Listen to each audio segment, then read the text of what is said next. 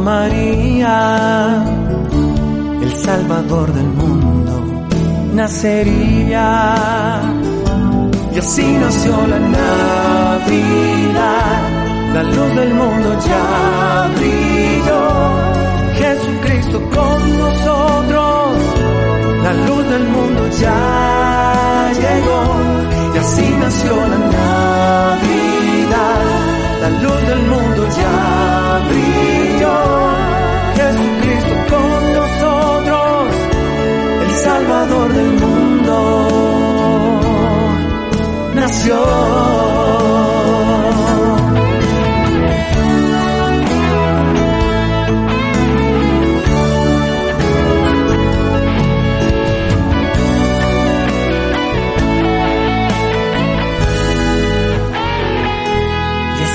La Navidad, la luz del mundo ya brilló.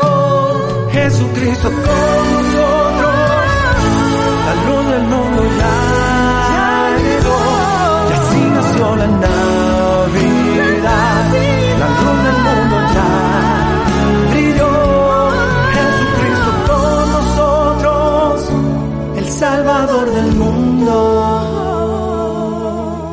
nació.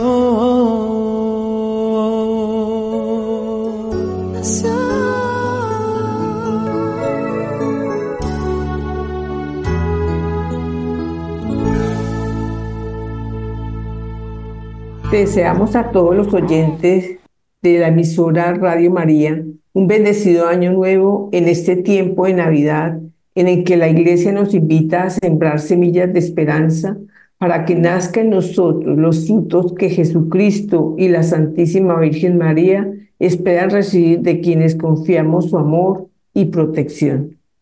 Hoy los acompañamos los hermanos Edgar Figueredo y Marínez Cadena y comenzamos con un nuevo ciclo de programas que nos ayudarán a profundizar en el estudio y conocimiento del Manual de la Legión de María en su capítulo 8, que titula El Legionario y la Eucaristía. Pero antes de continuar, invoquemos con confianza la presencia del Espíritu Santo. En el nombre del Padre, y del Hijo, y del Espíritu Santo. Amén. Ven Espíritu Santo, llena los corazones de tus fieles y enciende en ellos la llama de tu amor. Envía, Señor, tu Espíritu y todo será creado. Y renovarás la faz de la tierra. Oh Dios, Padre nuestro, derrama los dones de tu Espíritu sobre el mundo. Enviaste al Espíritu a tu iglesia para iniciar la enseñanza del Evangelio que sea ahora tu espíritu el que continúe trabajando en el mundo a través de los corazones de todos los que creen en ti. Por Jesucristo nuestro Señor. Amén. Hermana Marinés, un muy feliz año nuevo. Lo mismo, hermano Edgar, que sea un año de bendiciones y de buscar entregarnos mejor al Señor dentro de nuestros apostolados legionarios. Y para todos nuestros oyentes también un feliz año nuevo desde esta su emisora Radio María, sobre todo también a los hermanos legionarios que nos escuchan. También desearles eh, eh, pues éxitos en estos proyectos de evangelización durante este año a cada uno de nuestros consejos de nuestra regie aquí en Colombia. Y para invitarlos a que nos vayamos preparando en nuestras reuniones, tanto de presidia como de curie, regie eh, y comitia, con estos programas que del Senatus se ha venido preparando a lo largo de este año, nos vamos a ubicar en el capítulo 8 de nuestro manual oficial y vamos a ir profundizando un poco acerca de la relación entre el legionario y la Eucaristía. Sabemos que cualquier servicio, eh, cualquier cosa que querramos hacer en la iglesia, pues debemos contar con algunos dones, con algunos carismas que Dios mismo nos quiere dar por medio de la Santísima Virgen María. Y sobre todo de esta comunión con Dios y con los hermanos que solo se puede encontrar en la misma misa, como conocemos, esta celebración que se hace cada ocho días como un mandato de la iglesia, que eso es un mandamiento de la iglesia, cierto hermana Marínez, ¿no? Asistir a misa los domingos para los fieles creyentes y practicantes, pero también entre semana, qué bueno poderlo hacer, eh, para las personas que tienen tiempo. Y la iglesia es algo muy bonito en esta época porque eso sí eh, doy fe aquí en Bogotá. Eh, siempre encuentra uno un lugar, sobre todo en estas ciudades a veces tan, tan complicadas, un lugar en donde se celebre la Eucaristía y no haya que recorrer mucho, mucho camino. De pronto en los campos, en las veredas, que, que se dificulta un poco, pues la gente sí tiene, tiene que desplazarse y, y aún así hace el esfuerzo de llegar cada ocho días al encuentro con Dios. Pero aquí en las ciudades y en las grandes ciudades eh, es un poco más fácil. Entonces la invitación es para que nos unamos en ese encuentro con Dios y con los hermanos. Pero antes de continuar, queremos escuchar una motivación bíblica que está tomada de la primera carta del apóstol San Pablo a los Corintios, capítulo 11, versículos del 23 al 34.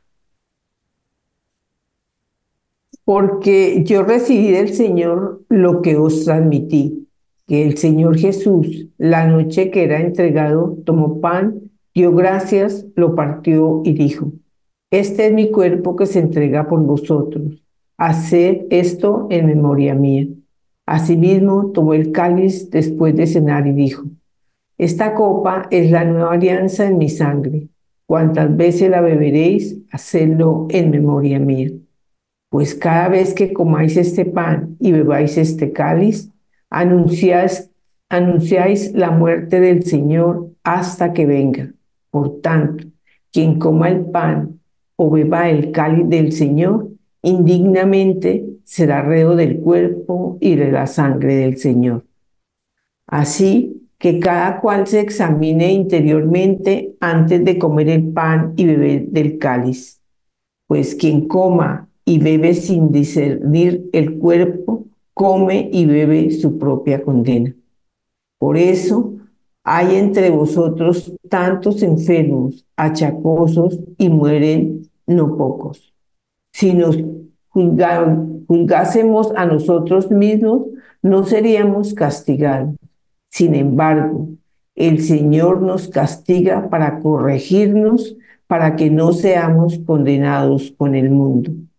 Así pues, hermanos míos, cuando os reunáis para la cena, esperaos unos a otros.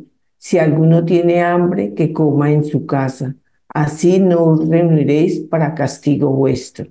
Lo demás lo dispondré cuando vaya. Palabra de Dios. Te alabamos, Señor. Bueno, el apóstol San Pablo, dirigiéndose a esta comunidad de los Corintios, primero recordando, recordándole a esta comunidad esto que pues él también recibió, porque recordemos que el apóstol San Pablo no estuvo directamente eh, o no presenció, por decirlo así, la celebración de la última cena cuando estuvo Jesús con sus doce apóstoles. El apóstol San Pablo también lo aprendió, pero fue viendo esta experiencia como esa manifestación real de Jesucristo.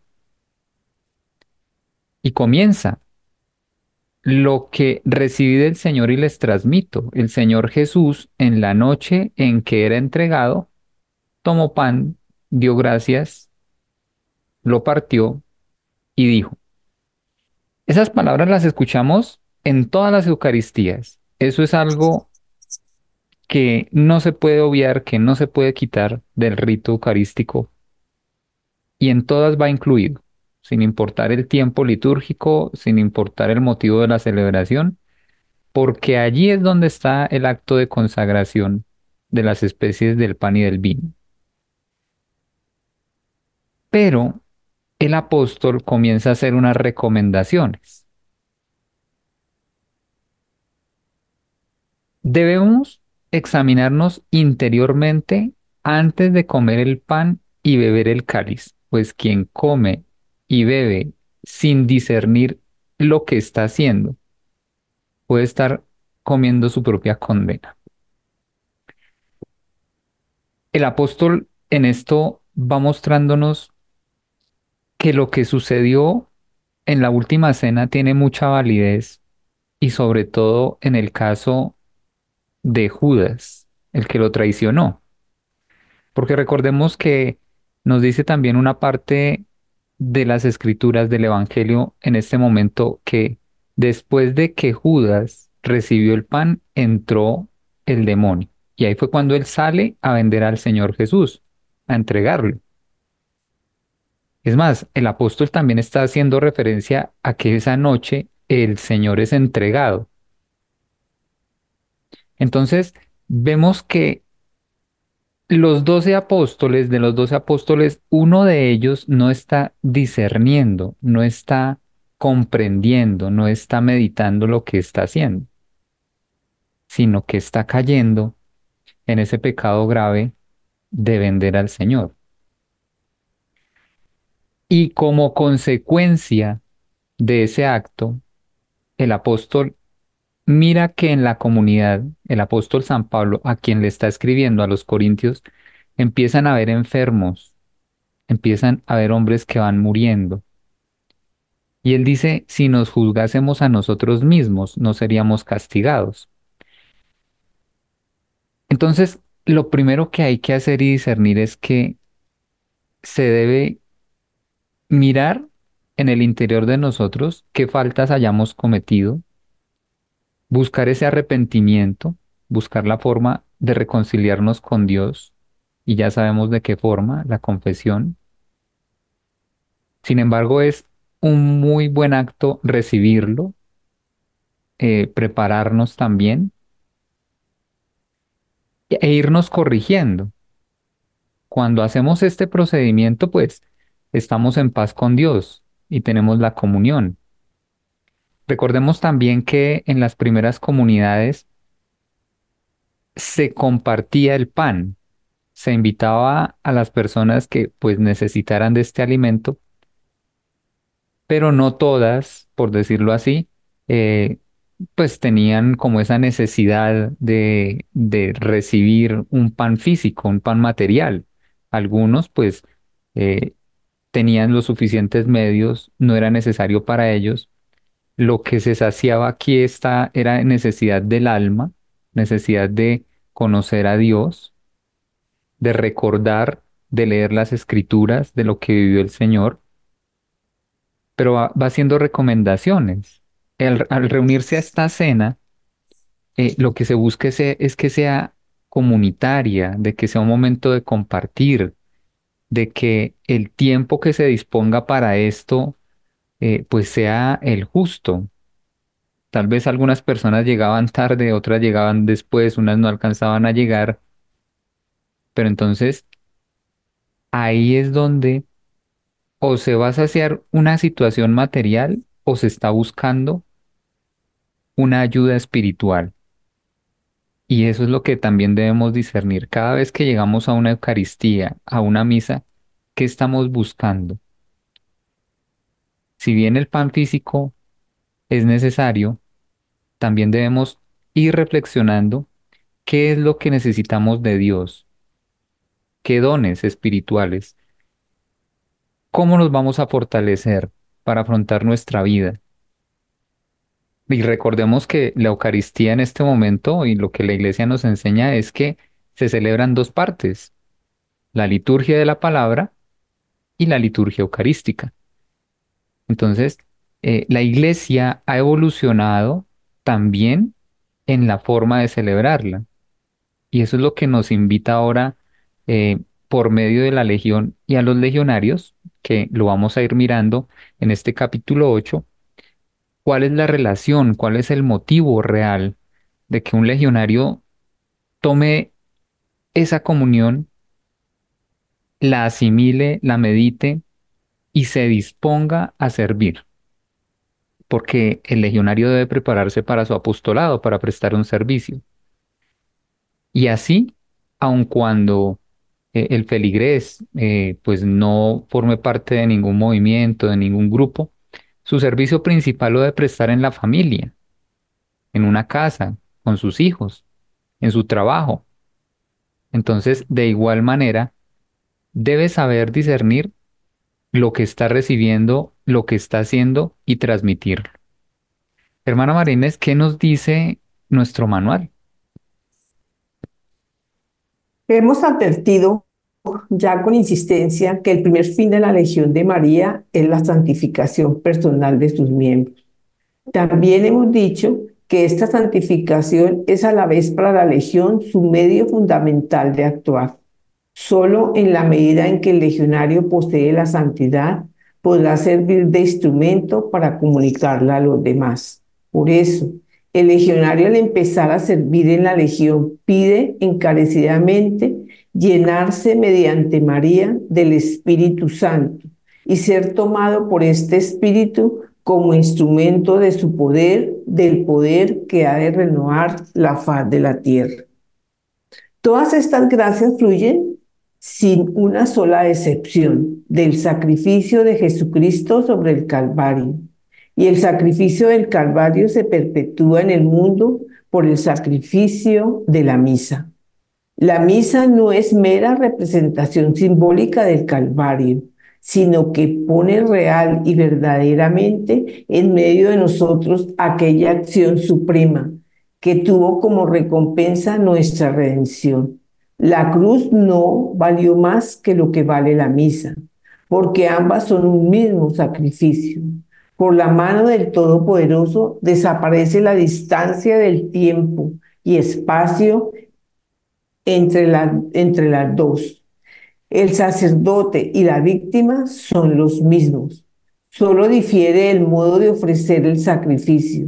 La misa contiene todo cuanto Cristo ofreció a su Padre y todo lo que consiguió para los hombres. Y las ofrendas de, que, de los que asisten a la misa se unen a la suprema oración del Salvador. Aquí nos damos cuenta la importancia del contenido del manual. Aquí el manual de la Legión de María primero nos, nos invita a prepararnos para ejercer nuestro trabajo legionario y como menciona, la santificación personal de sus miembros. Ese es el fin de la Legión de María, su objetivo principal.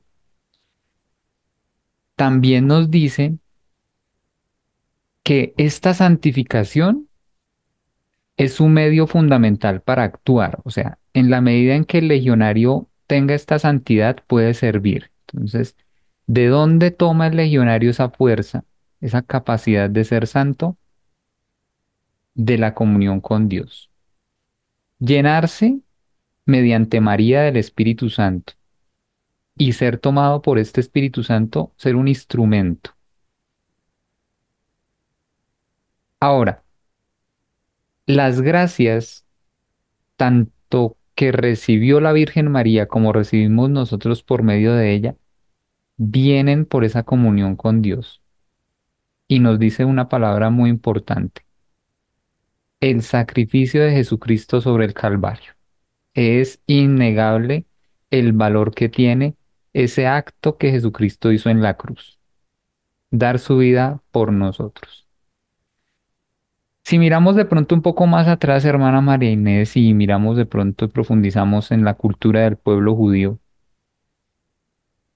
pues ese pueblo también tenía que hacer el sacrificio, ¿no? El sacrificio anal del cordero para eh, lo que se celebraba como la Pascua judía, ¿no? El salir de la esclavitud de Egipto, el hacer el rito del sacrificio, de los panes ácimos. Entonces, esto también es una evolución de cómo el ser humano, sobre todo en la religión judía, quería tener esa comunión con Dios quería estar, entrar en esa paz con Él. Si lo miramos desde el punto de vista de un rito, pues es una serie de procedimientos, de pasos, de hacer esto, de mm, encontrarnos para realizar esta acción y bueno, vamos a incluir oraciones y vamos a incluir em, la comunión, pero cuando se habla de sacrificio, que es lo que a veces no entendemos, y lo que Jesucristo quiso dejarnos para perpetuar su presencia. Dice que no es una acción meramente simbólica, sino que el sacrificio se vive tal cual como es, que convertir ese pan en el cuerpo de Cristo y ese vino en su sangre es volver a revivir lo que sucedió en la cruz. O sea, ese sacrificio de Él, representado allí, en la consagración de esas dos especies, es algo real. Es algo que trasciende el tiempo y el espacio. Es como actualizar ese momento. ¿Y cuál fue el motivo? Nuestra redención, el perdón de los pecados. Esto es algo muy bonito, hermano Marínez.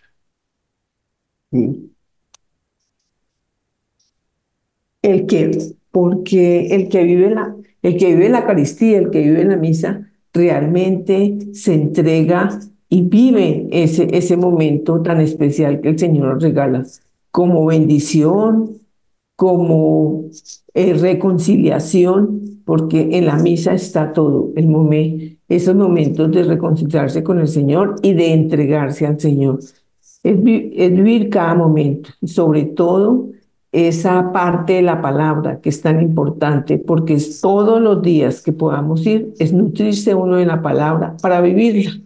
Entonces, si la estamos recordando, la estamos viviendo, pues son momentos de entrega verdaderamente al Señor. Retomando un poco también este significado del sacrificio, eh, cuando caemos en la conciencia de la difícil situación del pecado y creo que aquí es, la parte en donde nos toca a nosotros reconocer ese mal que hay en nosotros, esa falta que hemos cometido, que somos indignos de recibir ese amor de Dios eh, en todo lo que hacemos, en todo lo que tenemos. Creo que ahí es donde se hace ese intercambio, porque al no ser merecedores y tal vez al merecernos de pronto la muerte, o sea, el sacrificio deberíamos ser nosotros por nuestra maldad, pero no, ¿qué hizo Jesús? Se puso en medio. Él, se es el, el, el mediador entre Dios y los hombres. Él dice, no, ya el ser humano no es el sacrificio, ya el cordero no es un sacrificio, no es un animal. Él ya no puede hacer eso. El sacrificio ahora es el Hijo de Dios.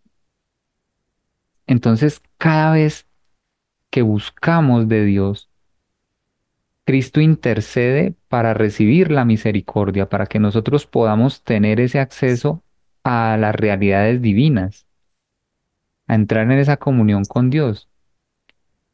Eh, la hermana Marinés dijo algo muy importante, pero ¿quién nos explica todo esto? ¿De qué manera se puede saber? Primero las escrituras y con una correcta interpretación nos dice también aquí el manual por la acción del Espíritu Santo.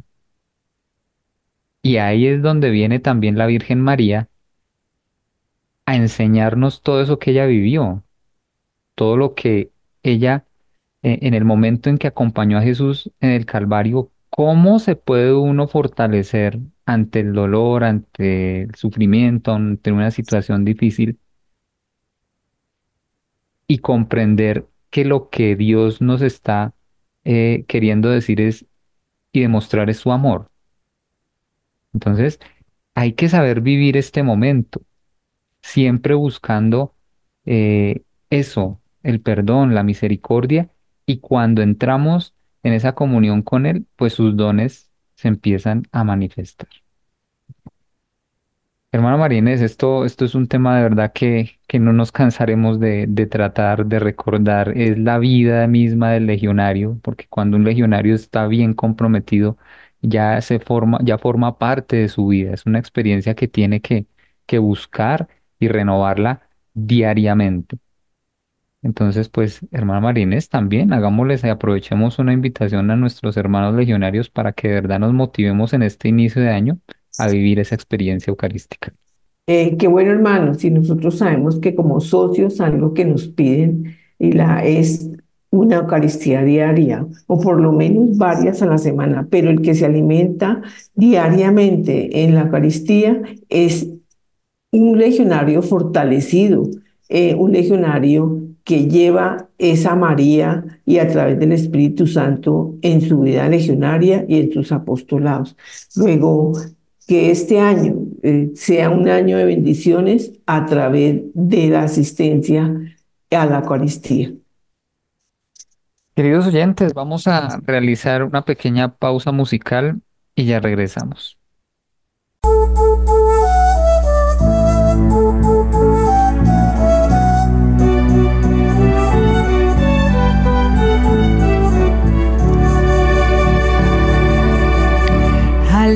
De Belén todos quieren ofrecer lo mejor que hay en sus campos para así alegrarlo tanto. Yo le quiero regalar junto al vino y con el pan la alegría que nos da siempre en cada Navidad.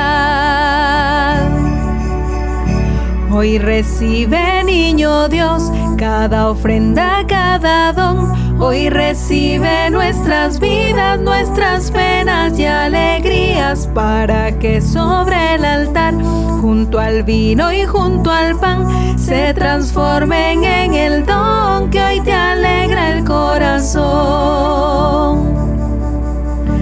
Al niñito de Belén todos quieren ofrecer lo mejor que hay en sus campos para así alegrarlo tanto. Yo le quiero regalar junto al vino y con el pan la alegría que nos da siempre en cada Navidad.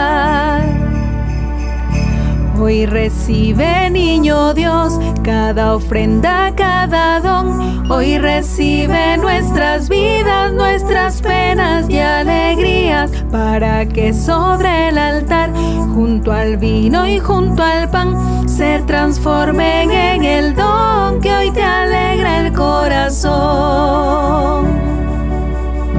Al niñito de Belén, todos quieren ofrecer lo mejor que hay en sus campos para así alegrarlo tanto. Yo le quiero regalar junto al vino y con el pan la alegría que nos da siempre en cada Navidad. Hoy recibe, niño Dios, cada ofrenda, cada don. Hoy recibe nuestras vidas, nuestras penas y alegrías para que sobre el altar, junto al vino y junto al pan, se transformen en el don que hoy te alegra el corazón. Al niñito de Belén todos quieren ofrecer lo mejor que hay en sus campos para así alegrarlo tanto. Yo le quiero regalar junto al vino y con el pan la alegría que nos da siempre en cada Navidad. Hermanos legionarios de todo nuestro Senatus, hoy queremos ofrecerles este programa y a la vez darles un bendecido año donde nos unamos eh, en una legión fortalecida y en un trabajo legionario cada día por tener una iglesia más unida y mejor.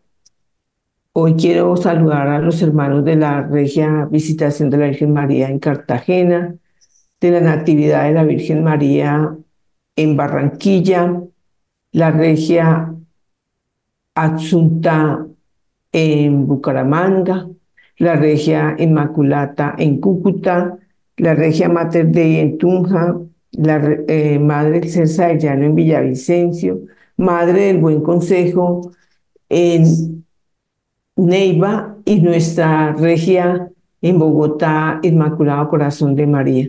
A todos un bendecido año Hermano Marinés, y continuamos con nuestro tema propuesto por el Senatus, tomado del capítulo 8, numeral 1. El capítulo 8 titula El legionario y la Eucaristía. En su numeral 1, tratando acerca de la misa. ¿Qué más nos dice nuestro manual? A la misa, pues, ha de recurrir el legionario que desee para sí y para otros copiosa participación en los dones de la redención. Si la Legión no impone a sus miembros ninguna obligación concreta en este particular, es porque las facilidades para cumplirla dependen de muy variadas condiciones y circunstancias. Más, preocupada de su santificación y de su apostolado, la Legión les exhorta y les suplica encarecidamente que participen en la Eucaristía frecuentemente, todos los días a ser posible, y que en ella comulguen. Los legionarios realizan su labor en unión con María. Esto es especialmente aplicable cuando toman parte en la celebración eucarística. La misa, tal como la conocemos, está compuesta de dos partes principales, la liturgia de la palabra y la liturgia de la Eucaristía. Es importante tener en cuenta que estas dos partes están tan estrechamente relacionadas la una con la otra que constituyen un solo acto de adoración. Por esta razón, los fieles deben participar en toda la misa en cuyo altar se prepara la mesa de la palabra de Dios y la mesa del cuerpo de Cristo, de las que los fieles pueden aprender y alimentarse. En el sacrificio de la misa no se nos recuerda meramente en forma simbólica el sacrificio de la cruz. Al contrario, mediante la misa, el sacrificio del Calvario, aquella gran realidad ultraterrena, queda trasladado al presente inmediato y quedan abolidos el tiempo y el espacio. El mismo Jesús que murió en la cruz está aquí. Todos los fieles congregados se unen a su voluntad santa y sacrificante. Y por medio de Jesús presente se consagran al Padre Celestial como una oración viviente. De este modo, la Santa Misa es una realidad tremenda, la realidad del Gólgota, una corriente de dolor y arrepentimiento de amor y de piedad, de heroísmo y sacrificio mana del altar y fluye por entre todos los fieles que allí oran. Carl Adam, el espíritu del catolicismo. El Concilio Vaticano II, en uno de, sus documentos, pues invita, invita a todos los bautizados a reunirse a la celebración de la misa. Y nos explica que consta de dos partes, la liturgia de la palabra y la liturgia de la Eucaristía, reunidos en un solo acto de adoración. Cuando nos vamos haciendo un poco más conscientes de las celebraciones eucarísticas, y lo veíamos sobre todo en esta última Eucaristía del año, el 31 de diciembre, eh, nos invitaban a celebrar una acción de gracias. Y eso es la misma misa, una acción de gracias. Como lo comentábamos en nuestra primera parte del programa, el, culto o el rito tiene su origen en esto que celebraba el pueblo judío, la Pascua, que era una acción de gracias por haber sacado Dios al pueblo de Israel de la esclavitud de Egipto. Ahí vienen las primeras formas de celebrar este culto. Ya después, Dios va dando unas pautas concretas para celebrar eh, pues este sacrificio, siempre en acción de gracias. Sin embargo, cuando vamos madurando en nuestra fe, eh, se nos hace habitual ya la celebración eucarística eh, y lo comento como mi experiencia personal. Se convierte también en un acto de adoración. Eh, porque aquí es donde la plenitud de los mandamientos se da. Recordemos que el primer mandamiento es amar a Dios sobre todas las cosas. Y cuando entramos en esta comunión eucarística, pues estamos dándole cumplimiento a ese mandato. Y si lo llevamos a una experiencia superior aún, aparece este término de adoración, esta capacidad de reconocer a plenitud la presencia de Dios. Ahí es donde se convierte, por decirlo así, el mandato ya no en un acto eh, de alguna manera eh, pues forzado, eh, como si fuera eso, un mandato, una orden, sino que se hace como una entrega voluntaria, que eso es lo más bonito de la Eucaristía, cuando podemos asistir a ella libremente, cuando asistimos por nuestra propia voluntad, empezamos a comprender lo valioso que fue el amor y el sacrificio de Cristo en la cruz. Y recordamos ahora de que al llegar allí, nos estamos alejando de las cosas que nos propone el mundo, de los sufrimientos que hemos padecido, eh, de esos problemas que aún nos envuelven y le damos espacio a la acción de Dios. Ese es el intercambio también que sucede. Entonces, Así como Cristo se sacrificó por nosotros, nosotros al participar de ese sacrificio, Dios empieza a obrar de una manera en nuestra vida y en todo lo que nos rodea para cambiar eso que está sucediendo. Ese es el misterio eucarístico. No entramos a ejercer algo eh, puramente simbólico, como muchos lo quieren ver, no, es que eso sucedió hace muchos años y solo se está haciendo una mera representación de lo que sucedió. No.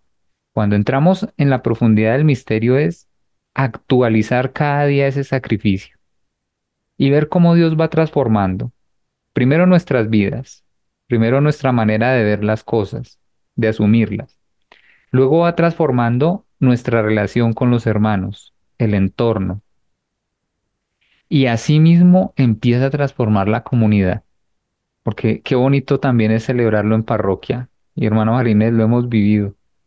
Cuando se congrega una comunidad, cuando todos estamos de acuerdo, cuando nos ponemos también eh, esa cita puntual eh, y en muchos lugares, porque nuestra fe, afortunadamente aquí en Colombia, y a pesar de las distancias, podemos encontrar un lugar en donde reunirnos, pues vemos cómo el ambiente cambia cómo ahora sí esos motivos para celebrar pues tienen esa validez. No sé, hermano Marínez, en esta experiencia también vivida, ¿qué nos puede contar? de la Eucaristía? Bueno, la- ese, ese estar en la Eucaristía es vivir ese sacrificio del Señor por nosotros, es sentir ese amor eh, del Señor de entrega a nosotros.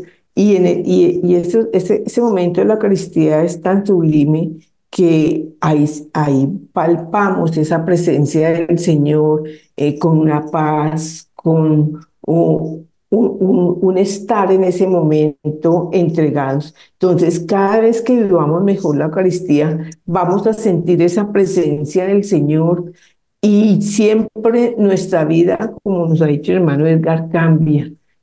Es que hay que vivirlo. Si no lo vivimos, no lo podemos experimentar. No podemos sentir esa presencia, la paz, el amor, eh, eh, eh, los problemas en casa, la salud, todo cuando uno va a esa entrega total al Señor, a darle gracias, a vivir la Eucaristía, siente su paz, su, su sanación, ese Señor presente en nosotros. Y como les digo, entre más la vivamos, más podemos experimentar la presencia del Señor en, todas las cosas de la vida. Miren y verán cuando nos pasan eh, momentos difíciles, pues sí, los tenemos que tener porque eso es la vida. Pero miren con la paz y con la serenidad que se pueden tomar las cosas porque estamos con el Señor. Y el Señor nos hace llevar esos momentos difíciles con la paz de Él, con la serenidad. Entonces, hermanos, eh, por eso es tan importante. Eh, sí, los que pueden ir cada ocho días, pero qué bueno que podamos, o sea, regalarnos esos momentos y entregárselos al Señor, porque son momentos en que vivimos ese amor y, es, y ese entrega hacia Él. Y, y, recibir sus dones, su paciencia, su humildad, todo esto que el Señor nos va regalando y que lo vamos ganando día a día. Recordando también un poco eh, pues la lectura bíblica, una lectura motivacional que habíamos tomado de la primera carta del apóstol San Pablo a los Corintios, en su capítulo 11. Em, él nos hace algunas recomendaciones, también nos advierte, porque así como, como esta celebración es tan importante para nosotros los católicos bautizados, de igual manera es importante para todas estas personas que aun cuando se encuentren en pecado mortal, tengan la oportunidad de celebrarla. Aquí es donde también tenemos que, ser muy claros y muy conscientes de lo que allí se vive. Mucho se ha discutido, eh, sabemos que la iglesia siempre ha estado pendiente de estas situaciones, de estos casos, pero lo que aquí buscamos es apelar a la conciencia de cada uno. Quien esté en pecado grave, quien se encuentre en pecado mortal, ya sabemos que hay muchas situaciones de la vida en las que estamos separados de Dios, pero debemos buscar los medios para reconciliarnos. Debemos de buscar y hacer esos procesos de reconciliación. Y yo creo que, eh, y les comparto desde mi propia experiencia, yo conozco muchos feligreses en mi parroquia que en un principio eh, vivían en unión libre, sobre todo estas situaciones, o los separados vueltos a casar. Porque para ellos hay una restricción muy clara y es que no pueden recibir de alguna manera la comunión. Sin embargo, eso no los limita a participar de los grupos, a prestar un servicio en la parroquia, a seguir ejerciendo su fe, aun cuando no se pueda comulgar. Y este es un llamado para a veces aquellas personas que, que son tan restrictivas con, con, con juzgar, con señalar, pero no dar las oportunidades y los medios para que estas personas también empiecen a vivir esa gracia de Dios. Eh, para muchos, eh, el comulgar, pues es un acto muy sagrado, muy santo. Pero para quienes no lo entienden así, eh, retomo las palabras del apóstol. tal vez comeríamos indignamente el cuerpo de Dios y nos eh, llevaría a una propia condena.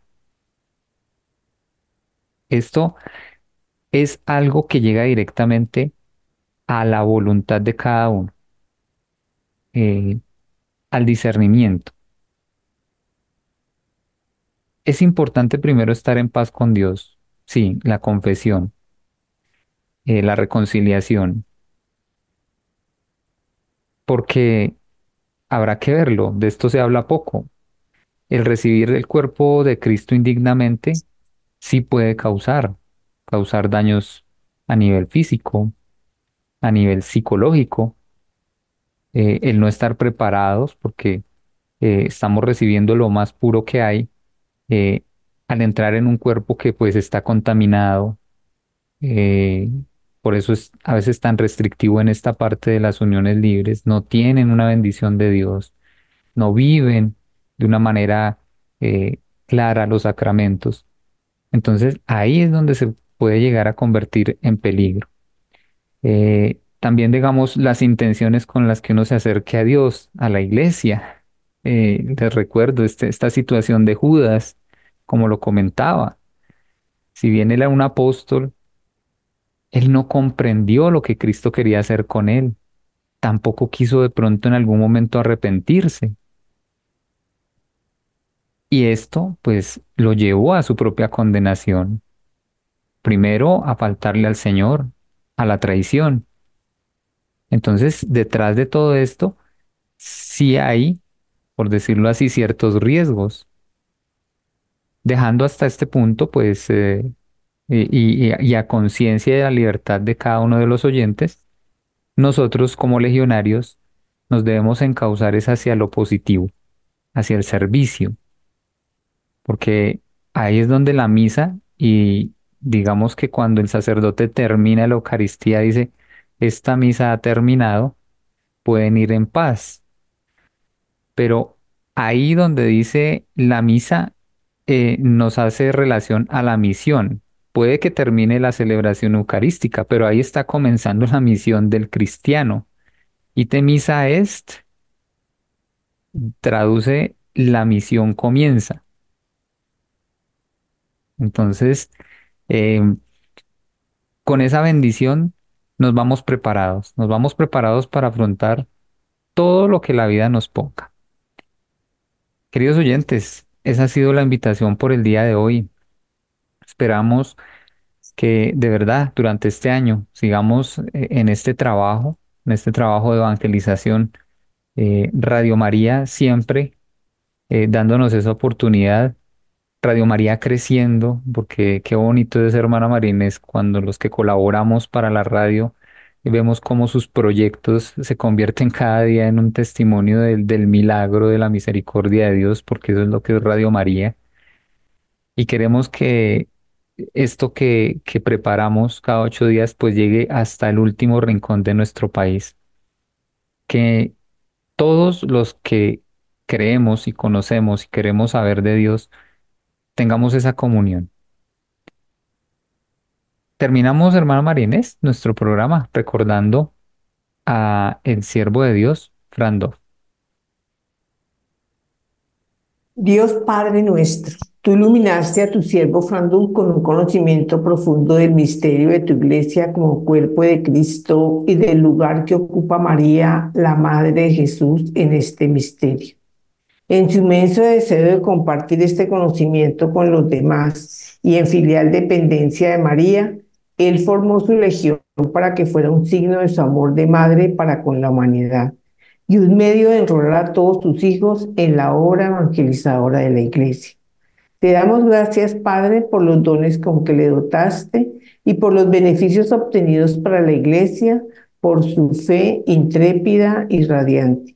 Te suplicamos confiadamente que por su intercesión nos conceda esta gracia.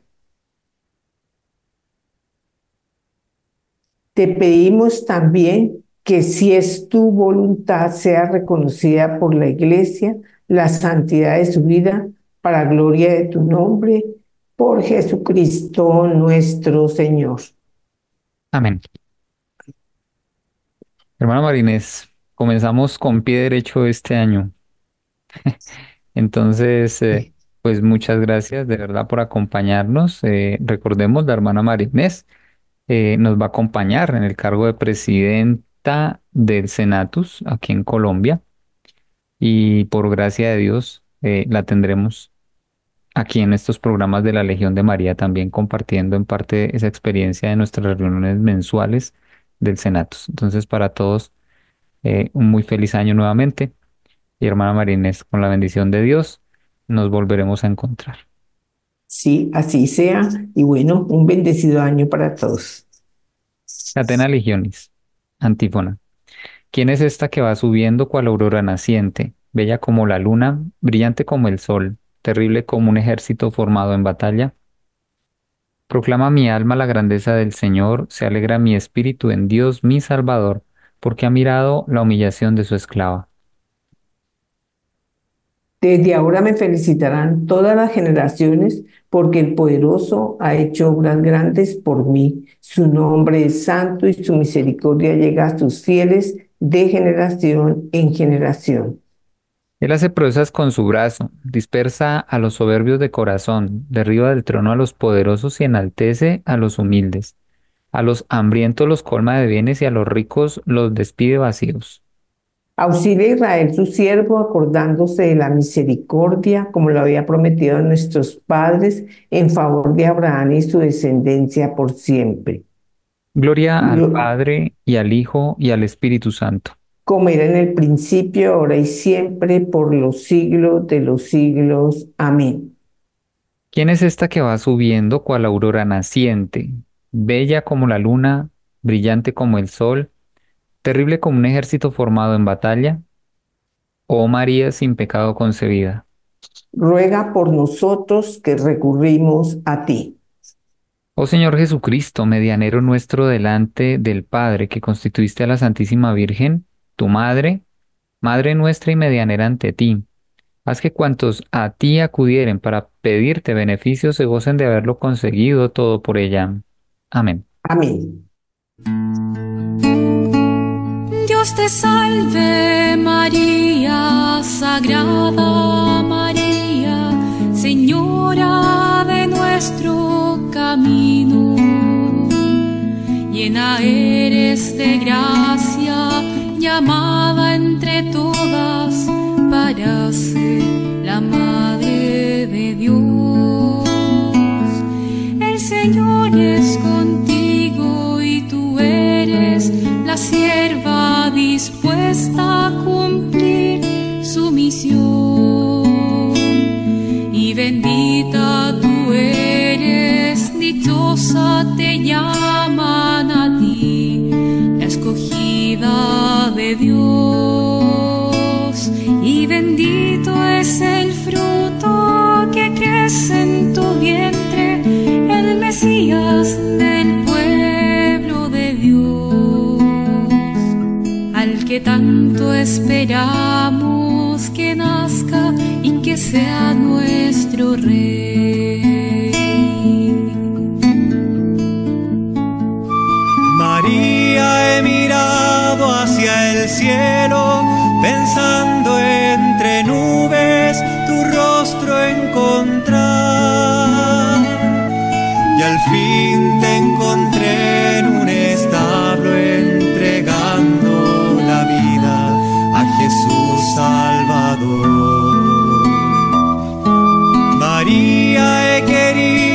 sentirte entre tantos milagros que cuentan de ti.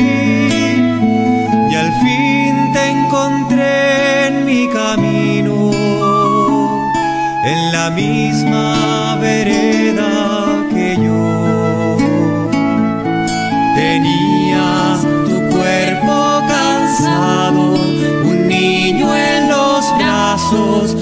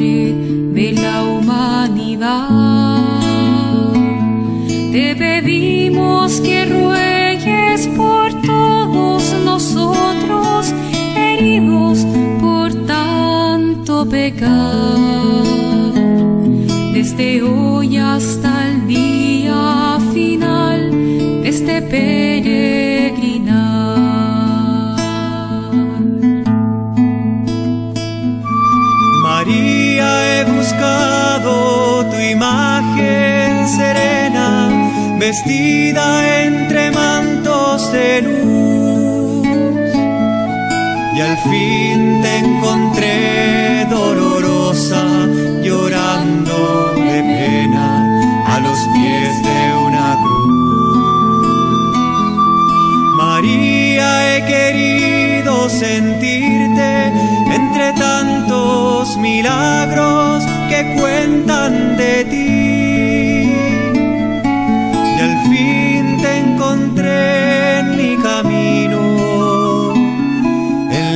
love vereda.